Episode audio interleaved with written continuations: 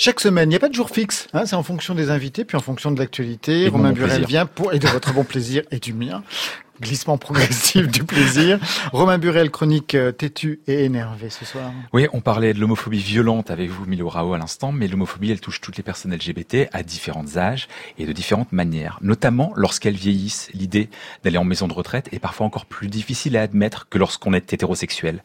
C'est ce que nous raconte Luc, qui est gay et qui a 73 ans. Une maison de retraite classique, euh, c'est bien effectivement euh, quand on a de l'argent, mais même euh, après avoir vécu un passé de, de, militant, être sorti du placard, parfois avec beaucoup de difficultés, le risque c'était de, de, devoir retourner au placard après avoir eu tant, tant de mal d'en sortir quelque part. Dans, dans un EHPAD lambda, tout le monde est supposé être hétérosexuel ou bien même ne pas avoir de sexualité. C'est un sujet un petit peu tabou, alors que justement, le désir de tendresse, le désir de, caresse, hein, et ça, ça ne faiblit jamais, hein, comme disent les, Anglais, euh, from womb tutum, hein, depuis l'utérus hein, jusqu'à jusqu'à la mort. Voilà se voir nier son orientation sexuelle, être séparé de son conjoint, faire une nouvelle fois face aux préjugés sur l'homosexualité de la part de soignants indélicats ou tout simplement pas formés sur les questions LGBT, voilà ce que refusent ces seniors. C'est pourquoi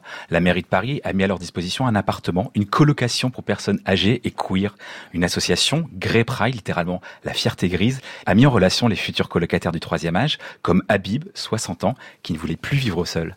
Moi, mon souci, après avoir perdu mon ami Patrick, euh, après 26 ans de vie commune, a été de d'envisager la suite euh, de ma vie, dans la mesure où j'étais terrifié par euh, le fait de finir seul, et, et j'ai eu vraiment un souci, une, une période très très difficile, où je n'envisageais pas la suite. J'envisageais peut-être le pire, euh, de lâcher prise. Et puis je me suis mis dans le monde associatif. J'ai connu Grey Pride, qui pour moi est la meilleure alternative pour euh, envisager le futur. Nous envisageons, dans le cadre de cette future colocation, de nous aider le plus longtemps possible. Évidemment, nous ne serons pas pris en charge quand, nous, quand le corps nous abandonnera, mais euh, nous serons là les uns pour les autres. L'idée, c'est de reculer le plus possible une éventuelle prise en charge totalement médicalisée. Nos petits vieux veulent vivre en autonomie et librement leurs différences. Cette initiative, elle vient s'ajouter à celle d'un ex-directeur d'EHPAD, euh, Stéphane Sauvé, qui lui veut créer des maisons de retraite gay-friendly.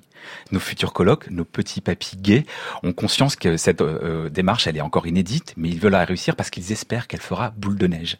Moi, ce que j'aimerais ajouter, c'est que quelque part, euh, j'ai bien conscience qu'on est qu'on est des pionniers, euh, qu'on ferait un chemin, et que quelque part, euh, on n'a pas trop le droit de se tromper parce que si si on se trompe, eh ben ça va être un coup d'arrêt. Euh, il n'y aura pas d'autres colocations. Alors que si ça fonctionne bien et on va tout faire en sorte pour que ça fonctionne bien, eh bien ça va servir de modèle.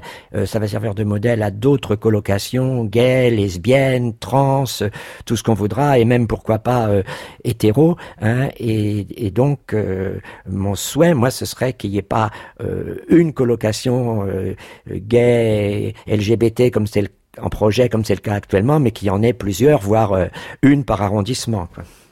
Ben, merci Romain, le dossier est à retrouver j'imagine sur tetu.com, la suite Un très très beau reportage de Yuen Tanguy.